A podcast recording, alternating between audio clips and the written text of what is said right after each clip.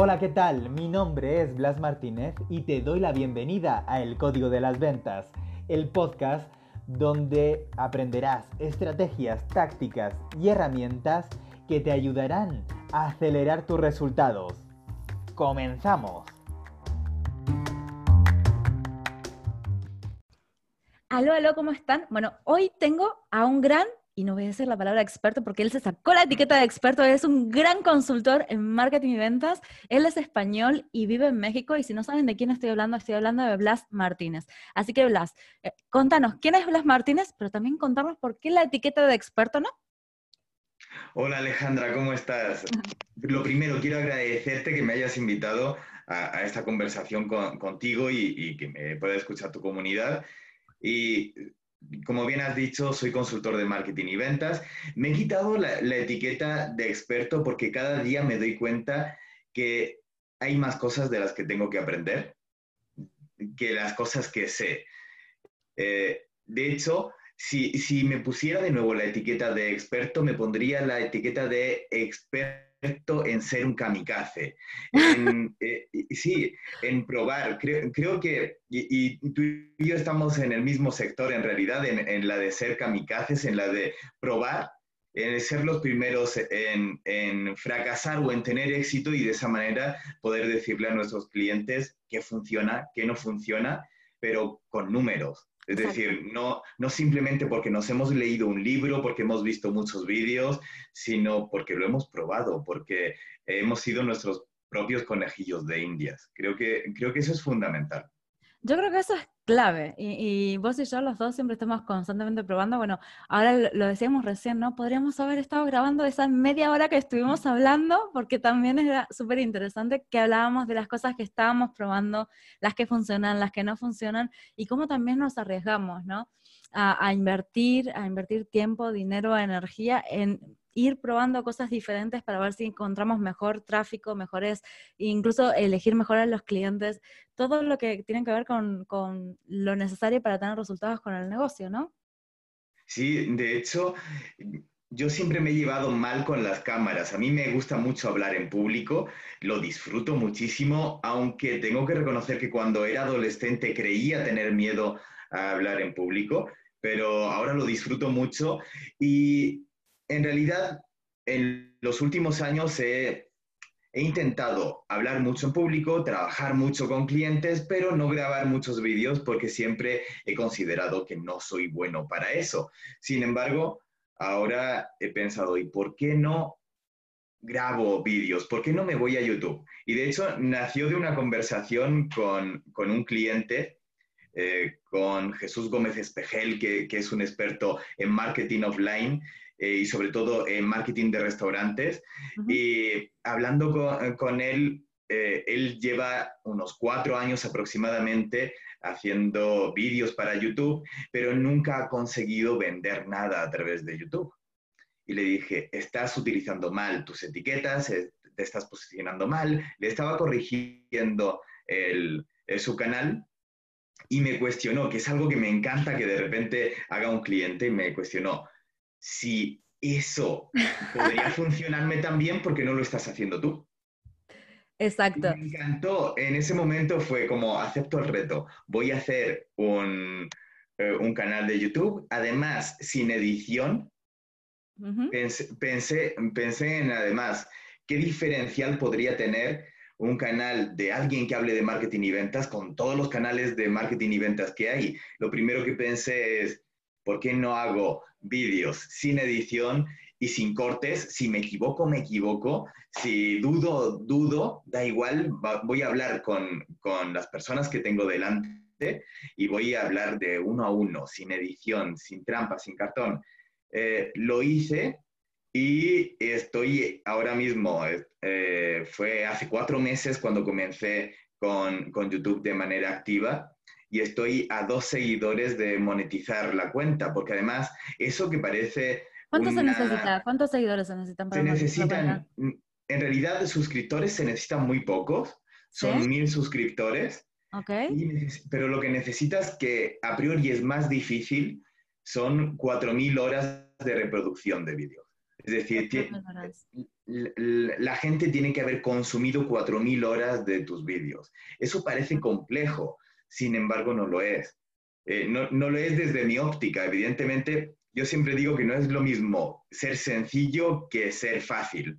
Eh, eh, en realidad, lo que hice fue, sobre todo, dos vídeos que que considero que son eh, que es un buen material, no, no, digo que sean divertidos, no sé que además no tienen, como digo, no tienen nada de edición, incluso uno de ellos ni siquiera salgo yo, sale mi pantalla todo el tiempo, es un tutorial, pero es un tutorial de 45 minutos donde cuento todo sobre una herramienta, en este caso sobre WhatsApp Business, que sabes que es una herramienta que, que a mí me gusta mucho. Y cuento todo, cómo la utilizo, cómo, eh, cómo se puede maximizar eh, los resultados utilizando esa herramienta. Y una vez que, eh, que subí ese, ese vídeo, lo que hice fue posicionarlo con etiquetas y en realidad las horas de reproducción las conseguí en dos meses. Ahora mismo tengo ya el doble de esas horas, tengo más de 8.000. Ahora mismo son 8.700 horas de reproducción y tengo apenas 20 vídeos en el canal. Ya ves, hay dos cosas que son interesantes. La primera que yo empecé igual, yo armé eh, estrategias de video eh, que funcionan muy bien, incluso una de mis clientes factura medio millón al trimestre gracias a mis estrategias de video y me dice, eh, cuando viajé a verla, me dice, ¿y por qué vos no lo haces? Y yo decía, ah, es que grabarme en vídeo, que no sé qué. Claro, tía, pero es que vos enseñas las estrategias para no las aplicas. ah, em, y pues no me quedó más cojones que empezarme a grabar, así nomás. Entonces ahora ya me grabo, ya tal, pero uno tiene que también romper las barreras. Pero después con respecto al tema del video, al final es una herramienta brutal de conexión para generar eh, esa empatía y generar esa confianza para uno poder vender. Y la creación de contenido lo que lleva es a que la mayoría de la gente dice, bueno, claro, eh, Blas, y entonces si enseñas todos, todos tus conocimientos de WhatsApp Business, todo lo que sabes de WhatsApp, ¿quién te va a contratar después? ¿No te lo dicen? Lo mejor, eh, me lo dice mucha gente, incluso muchos, muchos de mis clientes me dicen, pero es que me voy a vaciar de contenido. de contenido es imposible vaciarte. ¿Por qué? De hecho, eh, es algo que, que, utilizamos, es un símil que utilizamos mucho eh, las personas que mentoreamos a, a, otras, a otras personas para que puedan vender más, para que puedan, que es sobre todo en, en tu caso, que, que estás eh, mentorizando a otras expertas o expertos, a personas que quieren ayudar a otras personas a su vez a conseguir objetivos, eh, siempre decimos que de, del 0 al 10, primero tenemos que saber dónde estamos, de conocimiento.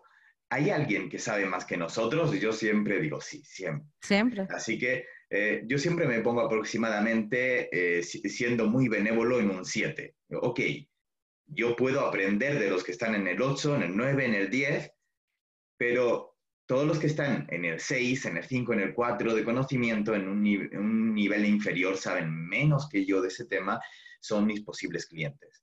Exacto. Y, y lo único que tenemos que hacer es, cuando asimilamos, o por lo menos es lo que yo hago, cuando asimilo un conocimiento que creo que funciona y además lo pongo a prueba, funciona, simplemente lo ofrezco de manera gratuita. ¿Por qué? Porque mientras yo estoy aprendiendo cosas nuevas y además poniendo en práctica cosas nuevas, la, idea creo que, es eh, algo que le sucede a mucha gente que piensan que el conocimiento y, el expertise que puedan tener es estanco. Has llegado ya a un nivel de maestría, ya, eh, sabes todo. Y, y yo siempre repito esa, esa, frase filosófica de solo sé que, que no sé nada. Yo puedo saber mucho más.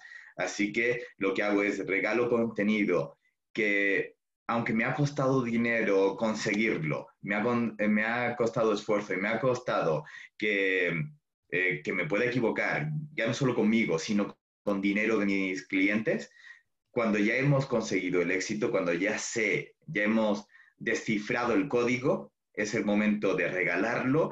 Para, sobre todo es una cuestión cuando, cuando regalamos valor, la gente piensa que eh, generar contenido de valor es simplemente generar contenido. Para mí, generar contenido de valor eh, supone regalar algo que realmente tú deberías pagar por eso, que te duela. Eh, yo, le digo a mis clientes, si te duele a la hora de darle clic a enviar, entonces es, un gran contenido. de valor, es un gran contenido. Si no te duele, no es, mejor bórralo y hazlo de nuevo. Exacto. Yo creo igual. Aparte, mira, Ah, yo rompo todas las reglas esas que dicen que tenemos que seguir, a mí me da igual, o sea, me dicen, no, que las entrevistas tienen que ser de minutos, estoy haciendo entrevistas de casi 40 o 50 minutos, incluso alguna de una hora, que tenés que subir un contenido diario y yo estoy subiendo dos solamente de entrevistas más los del post, o sea, las reglas realmente están hechas para romperlas. Y en Bogotá me acuerdo que yo en eh, hice un mentoring day y cobré... Eh, cobré muy poquito, el, eh, bueno, no, no, no poquito, pero en comparación con mis precios cobré poco, ¿vale? Para darle oportunidad a que viniera más cantidad de gente y que, que digamos que el, el, precio no fuera una, una objeción y además también porque iba a abrir mercado, o sea, era, eran, mm, todas las cosas se alinearon. Y la gente me decía, no, pero estás loca, ¿cómo vas a enseñar todo lo que sabes por eso y tal? Que Y yo, no, no pasa nada, yo lo voy a hacer porque es lo que yo quiero hacer y lo que yo siento. Y me compraron, o sea, aparte, ¿sabes? Yo no quería vender, yo me acuerdo que me sentía súper cansada y tal, y la gente me quería comprar, o sea, no, mira, pero, pero yo ya te di todo, te di la estrategia, no, no, no, pero yo quiero que me sigas ayudando, que me, que me acompañes, qué tal, porque al final lo que vale de una mentoría o de, este tipo de servicio que nosotros damos es el estar con nosotros, es nuestro acompañamiento, es nuestro apoyo, porque igual las estrategias ya están online, todo lo que es información ya está todo ahí, lo que la gente te está pagando es por la transformación, porque le corrija las cosas porque le valides el no sé qué, porque cuando tienes ganas de tirar la toalla le digas, no, venga, va, vamos arriba. Ese es el claro. vale. Eh, en, mi caso, en mi caso que trabajo con generación eh, eh, de estrategias de, ventas y de comunicación con empresas, sucede una cosa muy curiosa. hoy lo hablaba con, con un cliente y le decía, en realidad con dos meses, con tres meses que estemos trabajando, es posible que tengas la sensación de esto puedo hacerlo yo solo. Sin embargo, sin, embargo, la mayoría de mis clientes trabajamos por periodos de un año. ¿Por qué? No es porque lo decida yo. Yo incluso eh, mi contrato tipo está a tres meses. Sin embargo, la mayoría de mis clientes me piden cambiarlo a un año. ¿Por qué?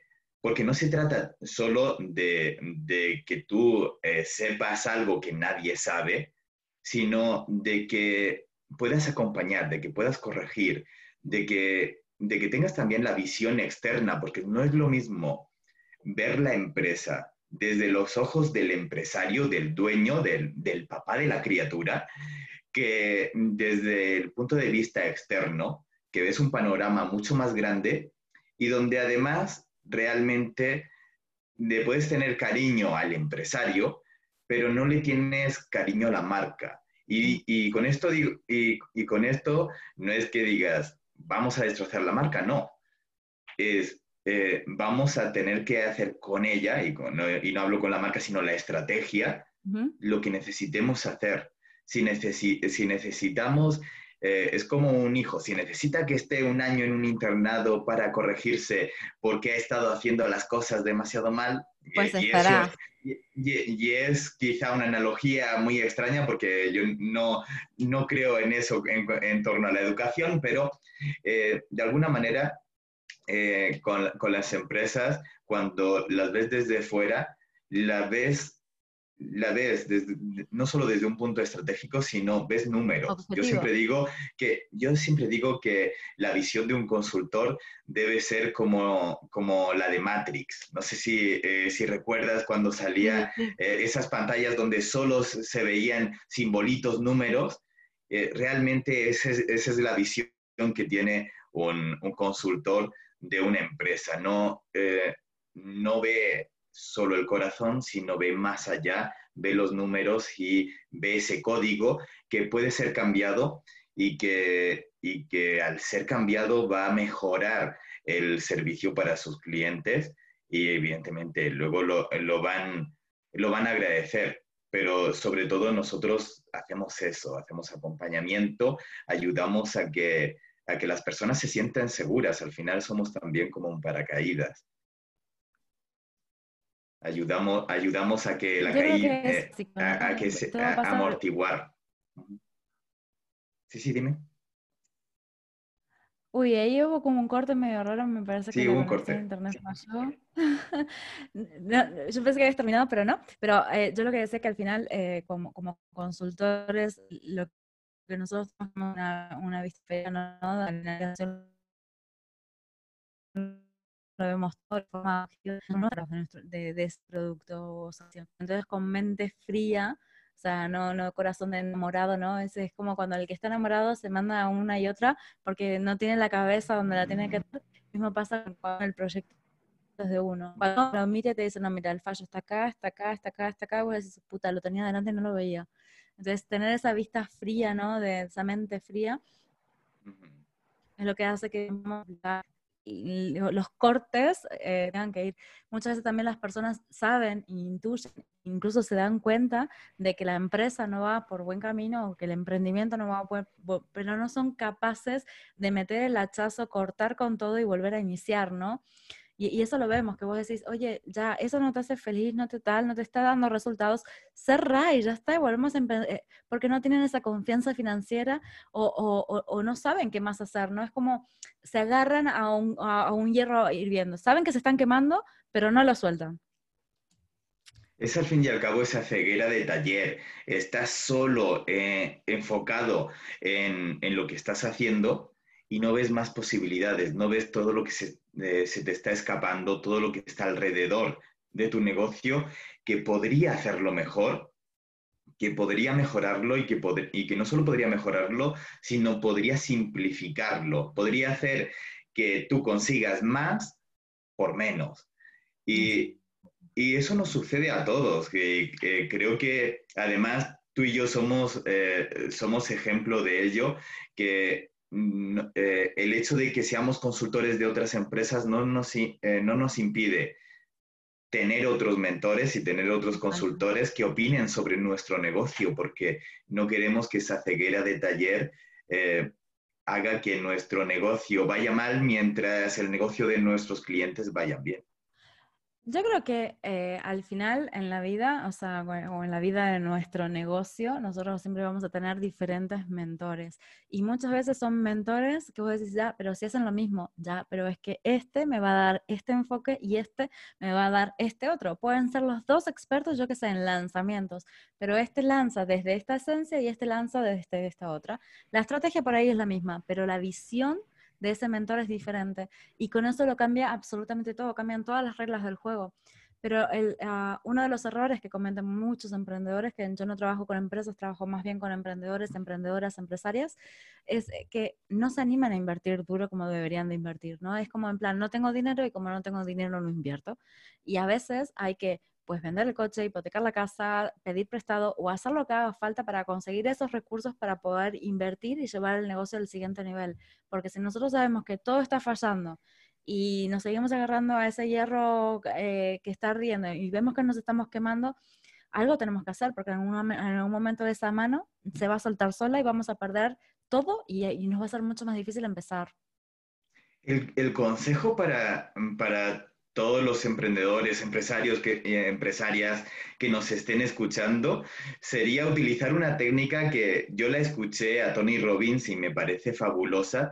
Él dice que realmente nos expresamos mal y decimos cosas como, como no tengo trabajo, no puedo emprender. Y él dice, deberíamos rediseñar esa frase. Y a, mí me encanta eh, esa visión que es, como no tengo trabajo, tengo que emprender. Debo emprender. Eh, ya, ya no es una cuestión de si puedo o no puedo. Por supuesto que puedes. Y además ahora estamos en un momento histórico donde podemos invertir o podemos iniciar un negocio, iniciarlo con cero inversión. Y ahora sí, una vez que tenemos el negocio con cero inversión, es el momento de invertir en conseguir clientes, invertir en crecer la marca, invertir en solidificar los procesos, pero crear la empresa, que era lo costoso en los años 90, no hace tanto, en los años 90, para crear un negocio necesitabas tener una sede física. Ahora no es necesaria. De hecho, incluso es uno de los factores de escalabilidad de, un negocio. Si no tienes un activo físico que te, te esté, eh, que te esté atando de alguna manera a tener que pagarlo mensualmente, además a no tener una movilidad geográfica, realmente ese negocio no podría ser escalable. Sin embargo, si eliminas de la ecuación ese activo, vas a poder, primero, tener más liquidez porque no necesitas pagar un, lugar para trabajar. Pagas, de hecho, con, los coworking puedes pagar eh, solo el tiempo que necesites o, o, si haces trabajo en casa, home office, directamente eh, tienes un lugar solo para ti. Eso sí, no, eh, no, es conveniente hacer tu negocio en el salón de casa necesitas tener un, espacio al que puedas llamar de alguna manera tu espacio, tu oficina. Yo hice mi negocio desde la cocina de casa en Malta, ¿eh? Y después ya pasé a tener oficina y ahora tengo, en mi casa tengo dos oficinas porque eh, tengo una casa más grande.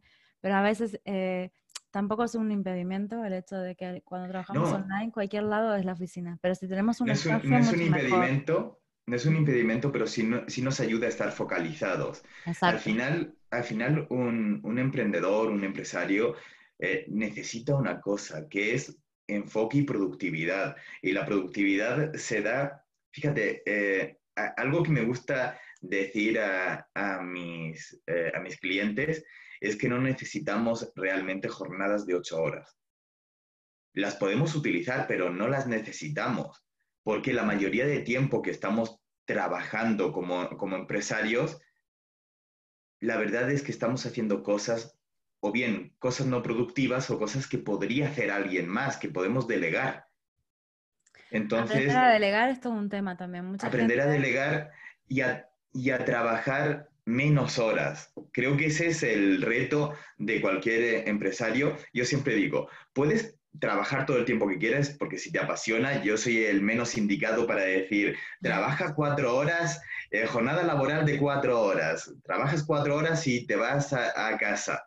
Eh, yo, no lo tengo claro, pero lo que sí tengo claro es que con dos horas de trabajo focalizado, de trabajo ininterrumpido, sin que esté WhatsApp eh, molestando, sin que, sin que entremos a Facebook, a menos que sea al business manager de Facebook para hacer campañas o para ver KPIs, si tenemos dos horas de trabajo focalizado ininterrumpido, nuestra productividad va a crecer. Y, a partir de ahí ya podemos ser más flexibles y podemos decidir, decidir, quiero trabajar más o, no quiero.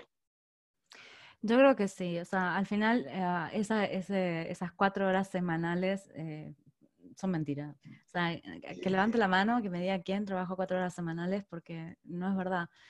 Mucha gente piensa, y es un error, que tener un negocio digital es que no vamos a trabajar, que vamos a estar como tal en la playa, ¿no? Con esa, esa típica imagen que rula de la playa y la persona en el ordenador, anda a trabajar con el ordenador. Primero que el brillo ni siquiera te deja. O sea, el calor, todo, o sea, y, escribir así es súper difícil. Entonces, digamos que hay un mal concepto. Tener arena, tener arena en el teclado debe ser lo peor del mundo. No, no yo, yo soy de que voy a playa de roca y no me gusta la arena, así que imagínate. Pero no es una realidad. La realidad es que cuando emprendemos online es un negocio más, pero un negocio que sí que te da más flexibilidad. ¿Qué quiere decir? Que hoy, por ejemplo, no sé, son las 8 de la noche acá en España y yo estoy haciendo la entrevista contigo súper tranquila.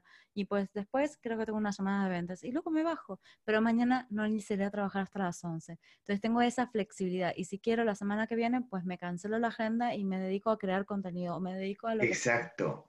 E, esa, es la, libertad que, nos da eh, esta nueva era de emprendimiento y sobre todo cuando tienes eh, estrategia, que es que realmente puedes decidir, que tienes esa flexibilidad, que puedes tener eh, jornadas laborales de 18 horas, pero a cambio de después decir, mañana no trabajo, mañana el móvil no se va a mover. Es decir, lo bueno es que no somos bomberos Y, y esto creo que, creo que, eh, que, sería una buena idea para comentársela, para que toda tu comunidad y, y, mi comunidad puedan saber lo que es, que siempre van trabajando como si, fuera, como si todo fuera urgente, como si todo fuera para ayer.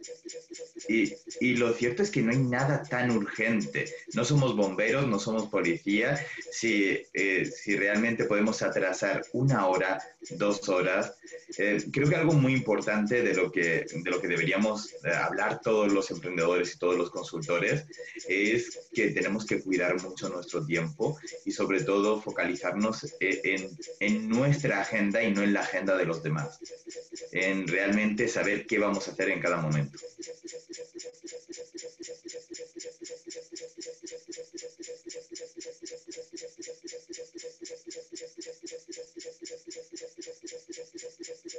Alejandra, creo que te he perdido, no te escucho. A ver, ahora. Ahora. Ahora sí. Ahora sí, es que te, eh, eh, te, tenía en, bucle y, no escuchaba nada más. Ahora sí te escucho. Quité el micrófono y ya está. Que, te decía de que em, uno de los problemas más grandes que hay es que, por ejemplo, para, para lo que es este, el hurto, ¿no? Para las personas que te roban un ordenador, te roban un teléfono o te roban cualquier cosa material, hay cárcel. Pero para las personas que te roban lo más preciado, que nosotros tenemos el tiempo, no hay ninguna ley. ¿Entendés? Es como que no valoramos lo único que nosotros no podemos comprar con dinero. Porque el dinero va y viene. Hoy puedo facturar más, menos, pero está ahí. O sea, pero el tiempo no se puede comprar y nadie lo valora. Para mí es uno de los recursos más importantes. Y cuando hablamos de libertad, yo trabajo por libertad, por ser libre, o sea, y es lo que me mueve, pero también hay que entender que la libertad para mí no es de repente la misma libertad que es para vos, el éxito para mí no es el mismo éxito que es para vos ni para nadie. Entonces, que cada uno tiene en su mundo lo que es libertad, lo que es éxito. Una vez me decía una chica, me dice, Ay, claro, Alejandro. Entonces, si sos tan exitosa, ¿por qué no tenés, eh, por qué no vivís en un penthouse, eh, en, un ático, ¿vale? En, pleno Madrid y tal. Y le digo, porque para mí eso no es vida, ¿no? Pero es que ahí entonces el estatus, ¿vale? Será el estatus para vos. Para mí, eh, la libertad es vivir en el medio del campo, tengo 6.000 metros de terreno y mis hijos son totalmente libres. Entonces, para mí eso es éxito. Para mí no es el penthouse en Madrid. ¿Sí? Capaz que si no tuviera hijos y tal sería otra historia, pero teniendo niños, para mí, o sea, mi éxito es poder vivir en el campo tranquilamente. Y ella decía, no, entonces es que no facturas tanto. le digo, sí, sí facturo, pero no tiene nada que ver mi facturación con mi libertad o con mi estilo de vida. Al final, el, el estilo de vida libre para cada uno es diferente. Claro, es muy importante a la hora de intentar tener éxito, primero definir qué es éxito para nosotros, porque sucede una cosa que nos están intentando vender. Los seguidores son importantes y esto es algo que, ya la mayoría de consultores decimos. No es importante tener seguidores. Sí es importante tener una comunidad, pero no es importante tener seguidores. Eh, la mayoría de problemas que me encuentro cuando entro a ver qué campañas está haciendo alguno de mis clientes es que la mayoría está invirtiendo en seguidores. Y yo siempre le hago una pregunta. en realidad les hago dos. Una, ¿cuál es el retorno de inversión? Y luego cuando, me miran un poco como extraño, como, como intentando calcular si realmente eh, tiene algún retorno de inversión el tener seguidores, le digo, si vas al banco con 20.000 seguidores, ¿cuánto dinero te da? ¿Cuántos euros te dan? Nada. Nada. Lo que necesitamos son clientes o posibles clientes, es decir, tener una comunidad es magnífico, pero, pero no seguidores. A ver, la, hay dos partes, ¿no? Al final, si, si, si, una fanpage, por ejemplo, o un perfil de, de Instagram está haciendo publicidad de yo te ayudo a conseguir clientes, te ayudo pues a ta, ta, ta, cualquier cosa que tenga que ver con marketing, vos vas y ves y que tiene 45 seguidores, es muy, muy coherente no es, ¿no? Entonces al final, digamos que los seguidores en algunos aspectos generan un poquito de, de confianza, credibilidad, porque hay más gente que los sigue, pero es la realidad es que no dan de comer. ¿Sí? Entonces yo creo que cuando uno hace una estrategia, tiene que hacer una estrategia para empezar a subir seguidores, sí, pero seguidores cualificados que luego se puedan... Eso es como subir seguidores para que entren en un embudo, ¿no? O sea, todo tiene que tener como súper estrategia.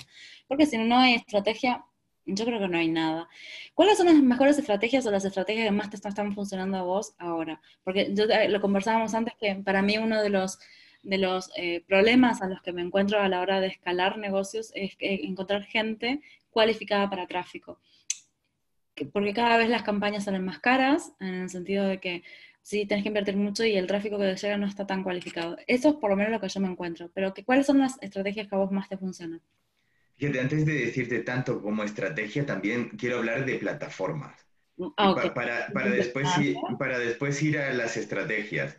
Porque algo, has dicho algo crucial y lo hablábamos antes de, de, grabar la entrevista, que es Facebook cada vez eh, sentimos que no nos está dando los, los prospectos correctos, no son leads cualificados, pero la culpa no es de la plataforma, la culpa no es de Facebook la culpa es nuestra.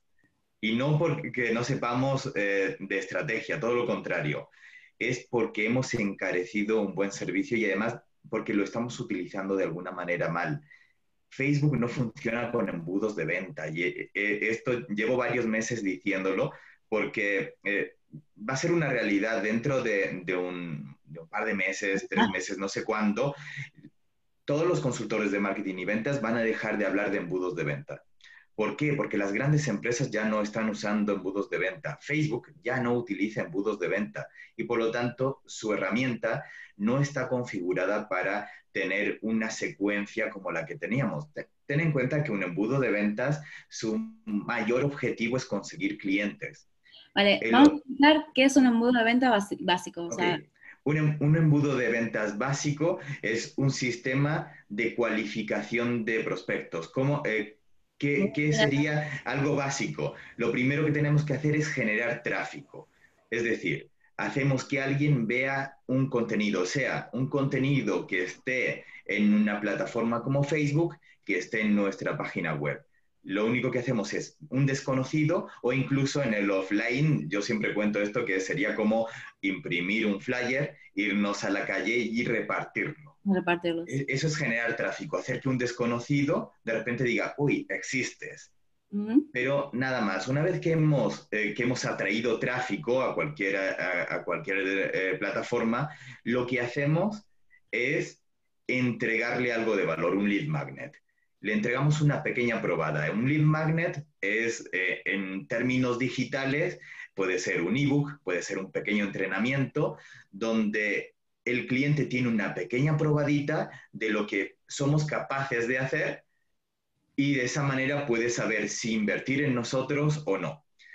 Y además sabemos quién de los que hemos impactado, de todas esas personas que se ha generado tráfico, quién está dispuesto a consumir algo nuestro incluso gratis, porque no todo el mundo tiene por qué querer consumirnos.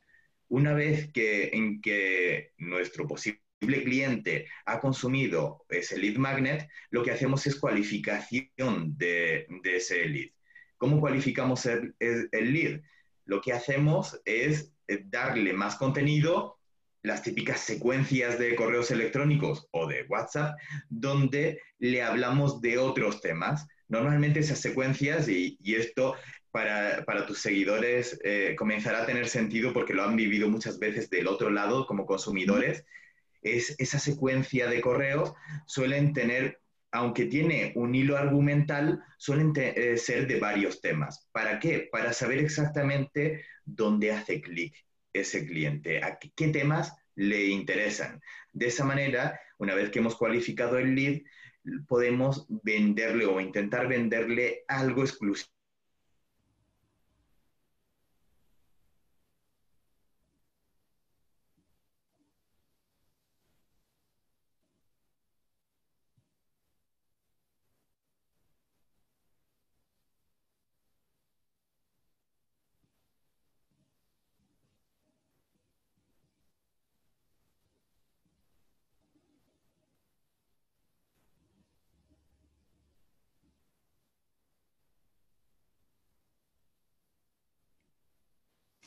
Blas, no sé si me escuchás, pero se quedó tu imagen congelada.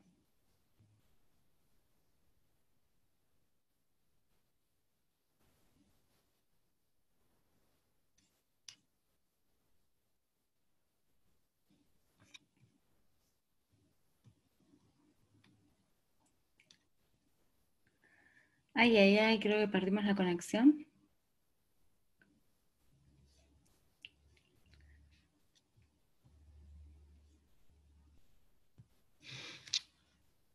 A ver.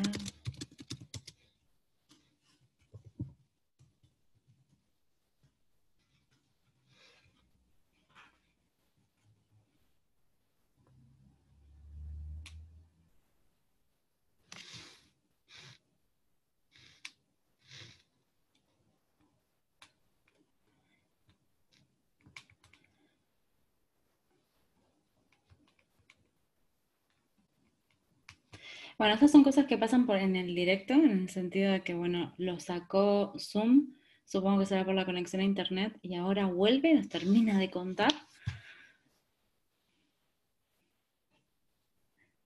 Blas, ¿estás ahí? ¿Te fuiste, pero volviste?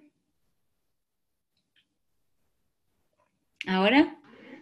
Ahora he vuelto a entrar, no te veo, pero ya estoy dentro. Yo te veo bien y veo que está mi cámara. Ay, ay, ay, Blas. ¿Ahora sí me ves?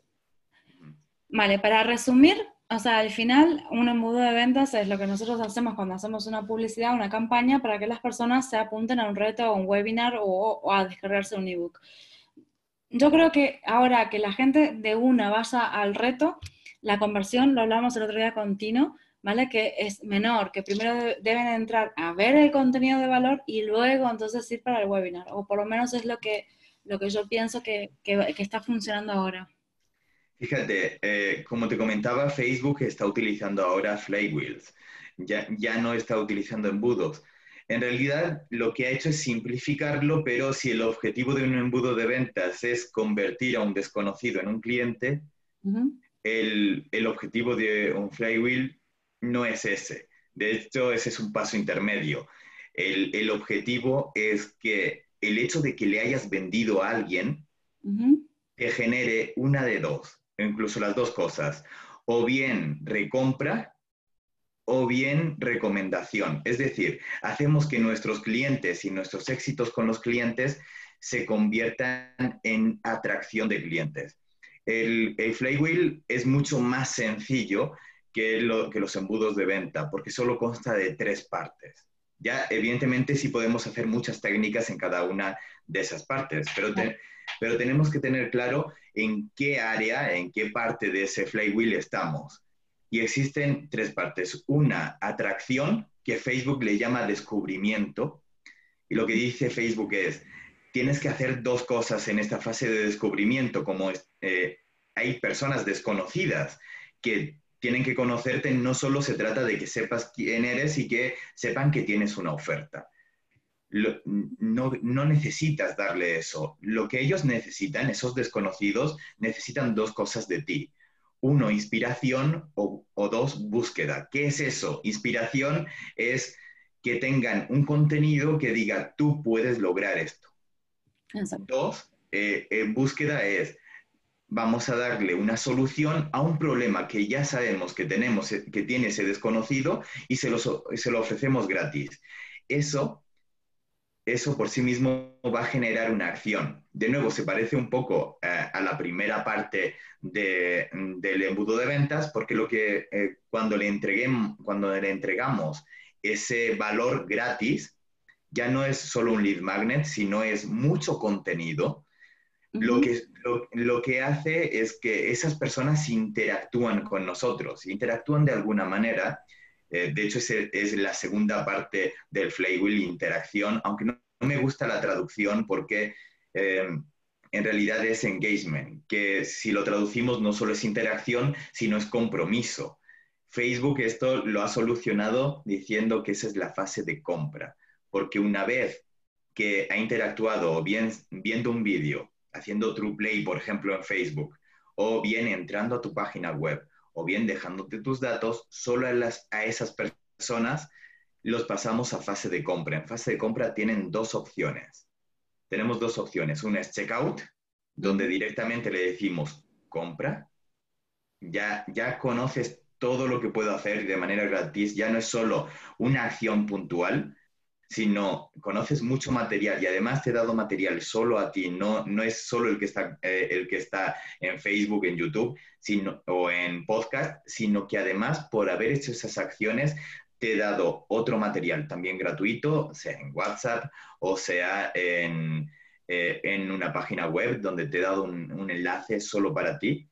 Bien, cuando ya has hecho todas esas eh, interacciones, llega el momento del checkout, de cómprame, y también la, eh, en la fase de, de, consideración. En la fase de consideración es, ok, no has comprado, va justo después de checkout, no has comprado, puede ser por dos cosas. Una, porque no te quede claro qué es mi producto o servicio, así que te lo puedo explicar más, te voy a dar más información sobre ese producto o servicio, o bien te voy a dar información sobre otros productos o servicios que tengo. Y después de eso, se trata de pasar a, una fase que a mí me encanta, que es, bien, esa persona ya ha comprado y lo pasamos a la fase de deleite.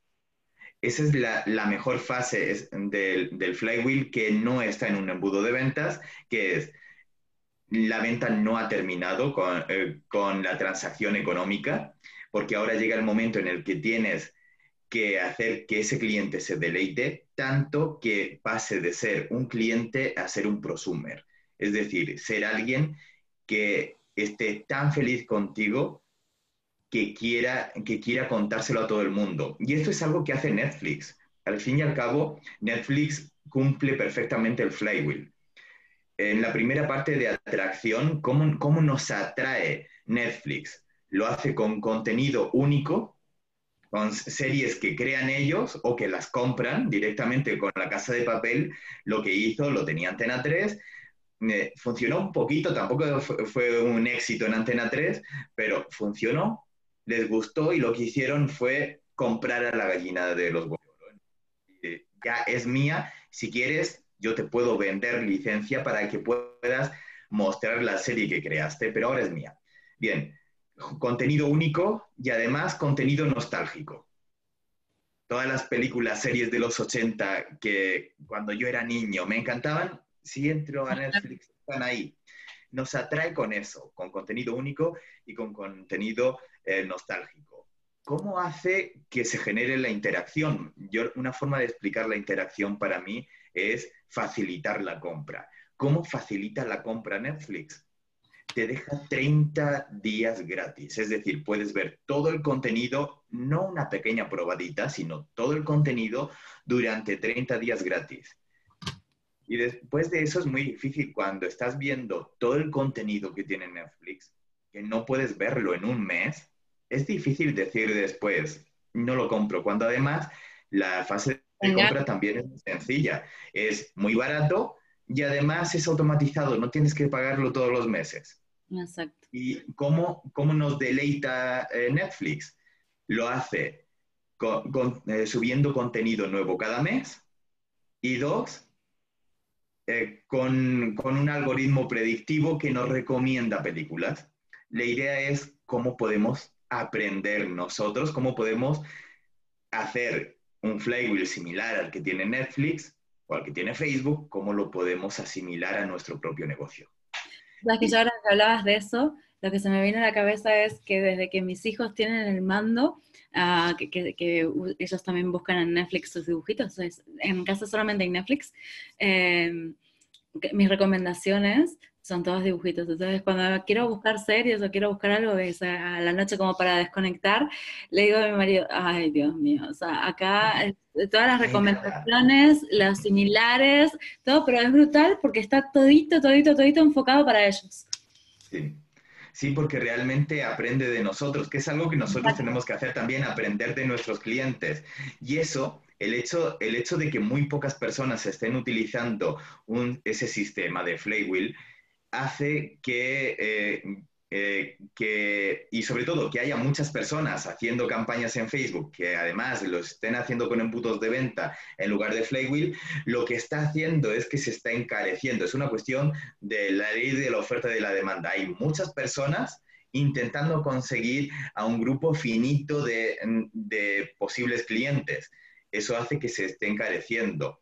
Y eh, respondiendo a esa pregunta que me hacías antes de cuál es la estrategia y te decía, te voy a hablar más de plataforma, LinkedIn para mí es una, herramienta maravillosa para generar eh, contactos y no solo generar contactos, sino generar clientes. Yo he llegado a un punto en el que, te lo decía antes de, comenzar, en el que he dejado de intentar atraer clientes a través de LinkedIn y precisamente lo que ha hecho el propio Flywheel, esa, esa rueda virtuosa, me está trayendo a mí directamente, mis clientes me están atrayendo a nuevos clientes. Por lo tanto, eh, eh, se está haciendo eh, relativamente sencillo. hablábamos antes de, de, Paola, Paola Durán. Ella, yo tuve varias sesiones con ella, conoce LinkedIn a la perfección y ella me ayudó a que conociera todos los rincones de LinkedIn. Una vez que, cuatro meses con ella, tres o cuatro meses. Una, una vez que, eh, que, yo conocí todos los rincones de LinkedIn gracias a ella, dije, ¿cómo lo puedo aprovechar? Ya, ya sé cómo funciona. Y también me equivoqué mucho. Utilicé el, eh, la versión premium. Desde mi punto de vista, y yo sé que Paola, si estuviera en esta conversación, me diría, no, funciona muy bien. Desde mi punto de vista, la parte premium de, de, LinkedIn es tirar el dinero. Pero es que además yo probé, porque como hemos dicho antes, soy un poco kamikaze, probé hacer campañas en LinkedIn. Dije, precisamente me puedo, eh, me puedo evitar ese problema que tiene Facebook que ya no está masificado, hay muy poca gente haciendo campañas aquí y por lo tanto va a ser más fácil. Bien, LinkedIn no es Facebook, pero no solo en eso, sino en todo. Invertí en una semana 400 dólares. No, no, he, eh, no he tirado más rápido 400 dólares en mi vida y sin retorno. Tuvo, eh, tuvo cero retorno pero ya no solo en ventas, sino en consecución de leads, cero leads. Y lo que, lo que hice fue volverme al, al contact marketing, al contacto uno a uno, y eso es lo que me ha funcionado realmente. Esa es una buena noticia para todos los que nos están escuchando, porque esa parte que estás haciendo ahora de vos es orgánica. O sea, ahí no hay que un trabajo totalmente orgánico, muy cualificado, porque vas a buscar a esas personas que se dedican a lo que vos querés o tienen el cargo que vos querés. O sea, es un, como un lead muy cualificado en el que vos haces ese primer contacto. Es un tráfico totalmente orgánico, ¿no? Que uno lo tiene que trabajar, que lleva, a ver, lleva tiempo, pero también lleva tiempo hacer una campaña o también lleva tiempo crear un... Es, depende, cuando uno tiene tiempo para, para su marketing, tiene que ver dónde, eh, dónde mete este tiempo que tiene para invertirlo mejor, ¿no? Yo creo que LinkedIn es una muy buena herramienta, nosotros lo llevamos trabajando, ya te digo, tres o cuatro meses y, me parece que es un lugar que todavía no está tan explotado o tan prostituido como Facebook, ¿no? Aunque Facebook es, maravilloso porque tiene muchísimas cosas buenas, cada vez cuesta más atraer gente o gente de forma masiva cualificada en Facebook. Y además, eh, a mí me cerraron la cuenta dos veces el último mes porque eh, con una campaña que era escala tu negocio, se ve que la palabra escala no le da la gana o no le gustó y me cerró la, pero es tal cual. Facebook, Facebook tiene eh, unas políticas muy complejas y cada vez va complejizando más. Y ahora mismo en ads, en Facebook, no se nos permite eh, de alguna manera decir qué resultados o prometer resultados. esto es algo que, que antes se podía hacer y era algo que veíamos siempre. Eh, pero ahora no podemos prometer resultados, ni siquiera podemos mencionar nuestros propios resultados.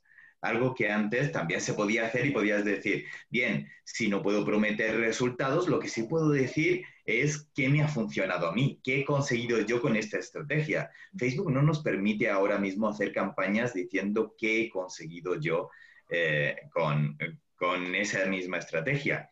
Eso de alguna manera nos limita un poco. Y digo nos limita un poco porque en realidad lo han hecho de nuevo volviendo al flywheel. Eh, lo que han dicho es, como la compra es fácil para ellos eh, con, ese sistema, como la compra es fácil porque ya te conocen, ya saben quién eres, eh, has trabajado precisamente esa parte del flywheel de descubrimiento, no necesitas decirle, estos son los resultados que vas a obtener, ni estos son los resultados que yo tengo, porque si te conocen ya lo saben. Lo tienen que saber. Esto es un tema. Ahora, por ejemplo, YouTube también funciona muy bien a nivel de Facebook, eh, de Facebook Ads, de, ads. Y YouTube sí que permite hacer esas promesas como más agresivas que, que, ya no se permiten en Facebook. Al final, yo creo que ni Facebook, ni LinkedIn, ni YouTube se trata de tener presencia en todos los canales y hacer eh, eh, estrategias de comunicación para cada canal, porque Instagram funciona de una forma, Facebook de otra, LinkedIn de otra, y todo se comunica. Aunque se puede curar el contenido, aunque se pueden aprovechar muchas cosas, no quiere decir que estemos creando todo tal, pero sí que es verdad que cada canal eh, tiene un formato y tiene una estructura y tiene una manera de comunicar diferente, ¿no? Pero hay que aprovechar todas las herramientas que tenemos a nuestro alcance, incluso el podcast. Yo me quedan días para que mi podcast ya esté eh, funcionando eh, y, hay que, que seguir creciendo y que seguir generando contenido. Blas, si te quieren encontrar, ¿dónde encuentran a Blas Martínez? ¿Dónde encuentran? Eh, fíjate que me pueden encontrar en muchos sitios. Pueden hacer en muchos sitios. Pueden encontrarme en Facebook como Blas Martínez Marketing y Ventas. Me pueden encontrar en Instagram como Blas Martínez, arroba Blas Martínez, o pueden encontrarme en YouTube también como Blas Martínez, pero es más fácil buscar directamente WhatsApp para iPhone. Voy a aparecer por ahí. Si buscan WhatsApp para iPhone o WhatsApp para iOS, voy a salir de las primeras búsquedas, entonces es fácil encontrarme por ahí, o pueden buscarme también, encontrarme en, eh, Spotify eh, a través de mi podcast eh, El Código de las Ventas, donde subo cada semana vídeos de contenido como el que tú estás generando para, para, hacer que realmente podamos descifrar ese código de las ventas, porque yo tengo claro que las ventas se, se encierran detrás de un código y lo, y lo curioso de este código es que no es un código estático, no es eh, como el código para desbloquear eh, el, móvil que tenemos, que tenemos el mismo código desde hace años. No, es un, es un código que se parece mucho más a los tokens de los bancos que cambia cada, cada hora, cada cinco minutos. En este caso, el código de las ventas es cambiante, está vivo y eso es lo que hago precisamente en ese podcast. Me encanta porque yo amo las ventas, sin ventas no hay negocios, sin ventas no tenemos nada y aparte la venta, yo creo que la venta es el día a día, ¿no? O sea, yo me vendo a mi marido para que me quite a mí y no se vaya con otra. O sea, le vendo a mi la idea de que ellos tienen que ser emprendedores, de que tienen y que tienen que vivir de su pasión, sea cual sea. Mi hija uh, mayor, una hija de 18 años, mi hija, Cata, quiere ser cirujana que no tiene nada que ver con lo que yo hago ni el emprendimiento, pero cada uno tiene que poder elegir y poder vivir de su pasión. Y, y, para ser cirujana, para poder tal, también tiene que aprender a vender, porque en algún momento va a tener que venderse ella misma para que la contraten y va a tener que vender sus ideas o su tal para que también la asciendan. Al final, la venta sirve para tanto para las personas que quieran ser empleadas o que quieren formarse, eh, trabajar para otro, o para las que somos autónomos o para lo que sea, ¿no? es parte del día a día. Así que me encanta que hables de ventas. Un último mensaje que le quieras dejar a mi audiencia, así un consejo, un mensaje, un último tip, ¿cuál sería? El, último tip que en realidad debería haber sido el primero es que no tengan miedo a fracasar.